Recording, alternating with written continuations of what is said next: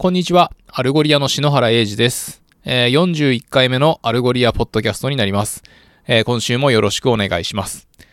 えー今週はですね、え3つのトピックをご紹介したいと思います。え1つ目は JSON を使ったファセットのモデリング。まあ、あの、こちらは先週のファセット検索と JSON に関するトピックの続きです。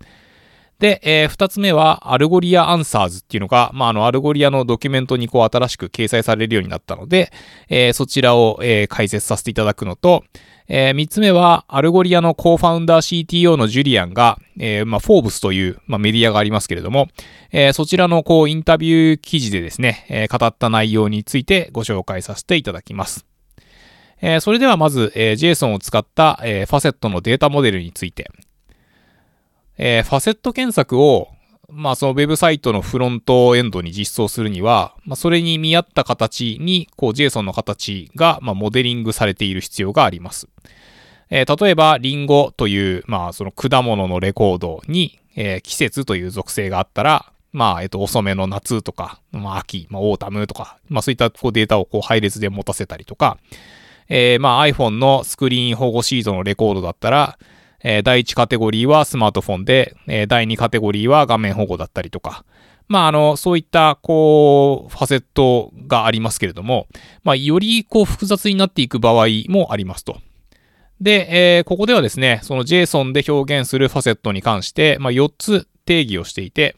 えー一つ目がシンプル。まあ、ただ、あの、レコードに、こう、タイプっていうのがあって、まあ、タイプは果物です、みたいなことになっているものとか。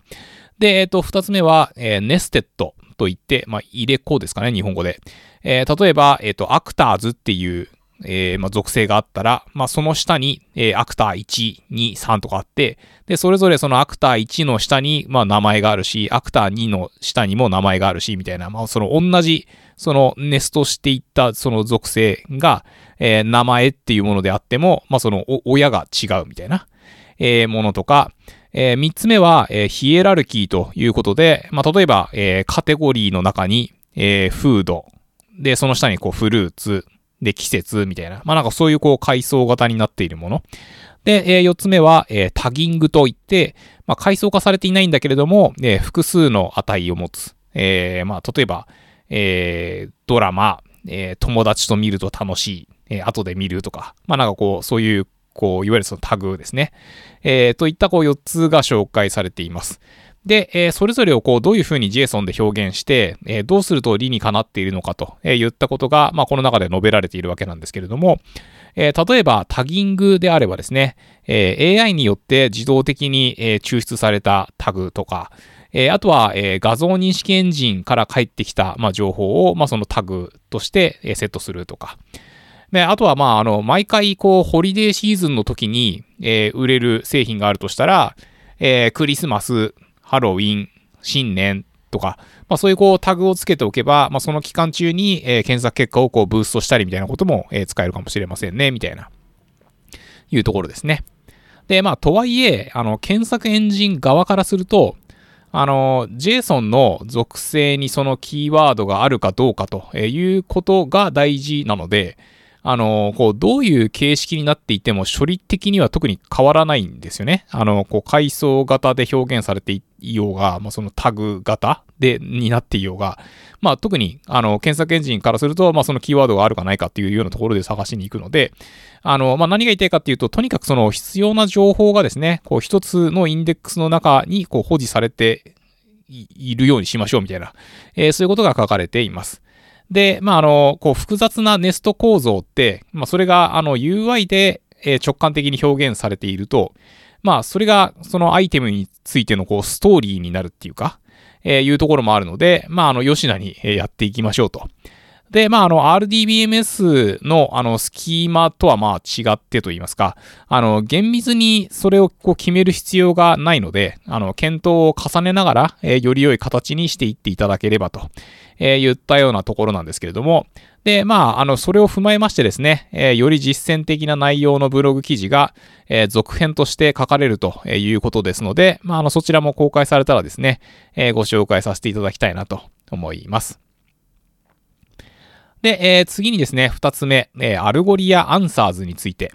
まあ、あの、こちらはまだ、えー、ベート期、ベータ期間といいますか、あの、 waiting list という形にはなるのですけれども、えー、まあ、あの、 Algolia Answers が、まあ、そもそも、こう、どういうもので、えー、どういうふうに使うのかと言ったところが、まあ、書かれたページがですね、えー、 Algolia のドキュメントに、えー、アップされています。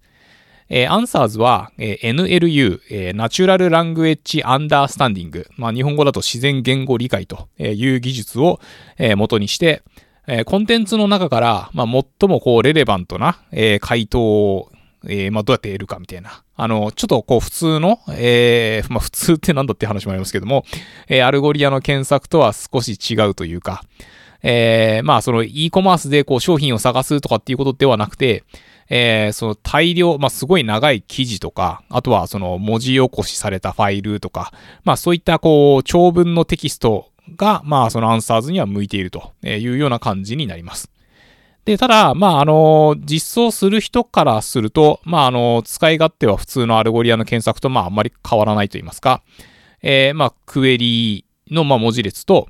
えー、まあ、そのクエリーを行う言語と、えー、そのどの attribute、属性に対して、えー、検索を行うかと、えー、言った情報をもとに、まあ、あの、 Answers は Answers 用のエンドポイントがあるので、まあ、そこにこう、リクエストを投げる形になるんですけれども、まあ、あのもちろん、あの、その Answers のエンドポイント用に、まあ、えー、必要に応じた、えー、権限設定があれば、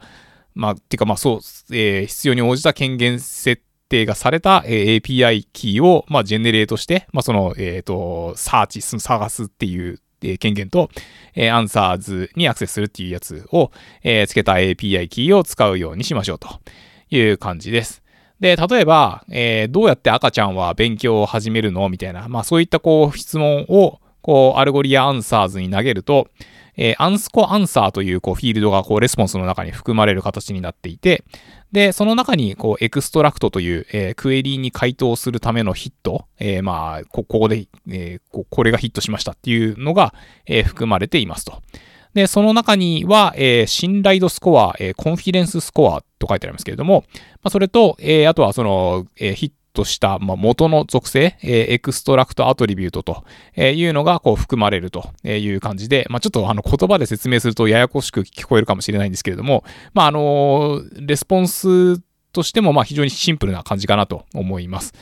で、え、その信頼度スコアの、まあ、敷地によるこうフィルタリングができてですね、例えば、まあ、そのクエリと、まあ、あの、直接関連がない結果については、えー、スコアが、えー、マイナスになるということで、えー、スレッショルドとして0を設定すれば、まあ、あの、直接そのクエリと関係がない結果は出てこないようになりますとか、あとはまあ、そのより関連度の高いものだけを抽出したい場合は、まあ、この値でとかそういうことが書かれている感じです。で、また、えー、attributes to highlight も、あの、検索パラメータとして指定できるので、まあ、その一致するキーワードについてハイライトを当てるっていうことももちろんできます。で、また、えー、アナリティクスに関してもですね、えー、デフォルトでは、えー、 Algolia Answers というタグが、えー、付与されるということで、まあ、あの、こちらは、あの、 search parameters にお客様の方で、まあ、そのご自身の、あの、独自のタグを追加していただくこともできるわけですけれども、まあ、そうすると、あの、アナリティクスの方でですね、えー、こう、そのタグが、えー、使われた場合に、こう、どのような検索がされたのかとか、えー、そしてそのインパクトはどれぐらいだったのか、まあ、そのどれぐらいクリックされたのかとか、まあ、どどういうイベントがその後発生したのかと、えー、いったところを、えー、分析していただくことができます。で、えー、最後にですね、えー、 Algolia の co-founder CTO の Julien。まあ、あの、自分が Algolia に join するきっかけになった人ですけれども、えー、が、えー、フォーブスのインタビューに、えー、答えた記事が出ていたので、えー、そちらを、えー、ご紹介させていただきたいなと思います。えー、まあ、あの、コロナウイルスのこともあって、えー、世の中では、こう、電子的な取引が、こう、ますます増えているわけですけれども、まあ、あの、それに伴って、こう、業界の中における競争も、えー、激化していて、あのただ、えウェブサイトをなんとなく立ち上げて、まあ、あんまりその使いやすいとは言えないようなユーザー体験を提供するっていうだけだと、まあ、やっぱりこう、うまくいかないことの方が多いですよね、と。で、えー、まあ世の中のユーザーの人たちは、まあ Amazon とか Netflix とかっていうような、あのー、サービスにこう普段から慣れして親しんでいるので、あのー、まあそういった期待値というか、あの、他のウェブサイトに行っても、まあ、そのネットフリックスみたいな、あの、一番その自分に興味関心がありそうなやつがこうパッと出てくるとか、あの、そういう風なところをどうしても期待してしまいますと。で、まあそんな中で、あの、まあウェブサイトとか、えっ、ー、と、モバイルアプリとか、まあその最近そのオムニチャンネルとか言われているような中で、まああの様々な分野に、えー、継続的に投資をしていかなければならないというわけなんですけれども、えー、まあ例えばですね、こうビジネス側で、えー、あの、プロダクトオーナーとか、えっ、と、セールスリーダーの人とか、まあ迅速にこんな取り組みをしてみたいとか、えっ、と、思ってるけれども、えー、まあその開発側というか、こうエンジニアリングしているチームは、まああの破壊的な変更とかはできれば加えたくないので、あの、いつもそこにこうギャップが存在していますと。でも、あの、そこにこう、 bread butter があるという言い方をしていて、まあ、この、えっ、と、フォーブスのインタビュー、こう、至るところにっていうか、この bread butter っていう言い回しが出てくるんですけれども、まあ、どうしてもこの日本人はお米文化っていうのがあって、あんまりこう、馴染みのない言い回しかもしれないんですけど、まあ、あの、厳選とか、まあ、その先立つものっていうか、まあ、あの、そういったようなイメージですけれども、えー、こうどうやってこう、やりたいことを、こう、迅速にこう、導入していくかと。で、まあ、そのためには、えー、API のこう、ビルディングブロックというか、えー、まあ、その自分たちで何でもかんでも開発するのではなくて、えー、使える、こう、組み立て可能な部品っていうか、は、まあ、もうそれを使って、で、その上で、こう、より、こう、本質的っていうか、あの、クリエイティブなところを、まあ、あの、貴重なエンジニアリングリソースを使って、えー、やっていきましょう、みたいな、えっ、ー、と、そういう、こう、文脈が語られています。なので、あのー、まあ、例えば、 Algolia の場合は、そのエンジニアでなくても、えー、まあ、 predefined、あらかじめ、えー、こう、ある程度決められた、えー、組み合わせ可能なビルディングブロックを用いて、こう、ビジネスを加速させていけるようにとえいうようなところに、こう、主眼が置かれているわけです。まあ、あの、そういうことができるのが、えー、まあ、 Algolia の proposition ですよと。で、あの、まあ、検索っていうのはですね、こう、実際にこう、現場で売り、えー、運用とかされている方だと、まあ、わかるかなと思うんですけれども、まあ、あの、本当にこう、いろんなやり方で行われるんですよね。あの、まあ、全然その、えー、タイピングが、まあ、そのタイプをする人とか、えー、あとは、あの、全く違う商品名で検索したりとか、あとは、まあ、あの、その友達に話しかけるような口調で検索したりとか、あの、でもまあ、それにこう答えるっていうのが、こう、 enterprise search ということであって、まあ、 Algolia はまさにその分野にこう取り組んでいますと。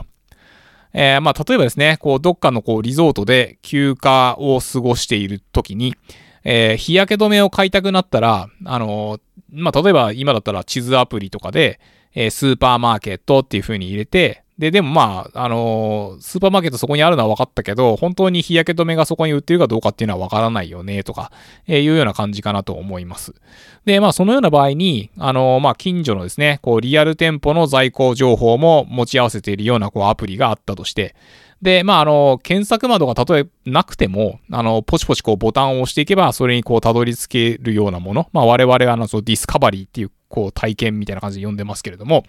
あの、まあ、なんでしょうね。例えば、えっ、ー、と、あなたと同じような人は、まあ、この辺でこんなもの買ってますよ、みたいな。まあ、多分なんかそのビーチリゾートとかだったら、えー、日焼け止め買ってる人が一定数いたら、あの、まあ、それがこう、パッと、こう、レコメンデーションされるみたいなところですね。まあ、あの、そういうこう、ユーザーをこう、ハッピーにするための仕掛けみたいなのは、あの、インテリジェントな、まあ、そのエンタープライズサーチと、えー、まあ、我々が、まあ、呼んでいるっていうか、えー、まあ、そういう仕組みが必要になってきますよね、と。で、あのー、まあ、そういったことを、あのー、まあ、そのビジネスチームが、えー、いろんなことを積極的に、え取り込んで、え売り上げを伸ばしてハッピーになったり、え開発チームは、その雑多な要求とか、まあ、厄介事っていうのが減って、まあ、ハッピーになったり、で、まあ、そして何よりお客様がハッピーになると、え言ったような、まあ、そういった観点で、え Algolia は、えものづくりを進めていますと。で、まあなんかこう、そのことをこう、一周回るみたいなこう言い方を、まあこの記事の中ではしてるんですけれども、で、まあ、そういったところで、まあ、例えば、こう、リアル店舗に行くと、あの、レジのそばにガムとかチョコレートとか置いてあって、まあ、なんかこう、ついでに買っちゃうみたいなとか、で、あと、まあ、あの、電動歯ブラシ買ったら、あの、中にこう、電池が入ってなかったみたいなこととかってあったりすると思うんですけど、まあ、だったら、まあ、その、えっと、電動歯ブラシを、えー、買い物かごに入れたときに、えー、電池も一緒にどうですかみたいな、そういう、こう、レコメンドっていうか、えー、まあ、なんかこう、そういったところができるようにみたいなところを、まあ、どんどん Algoliaは今進めていると。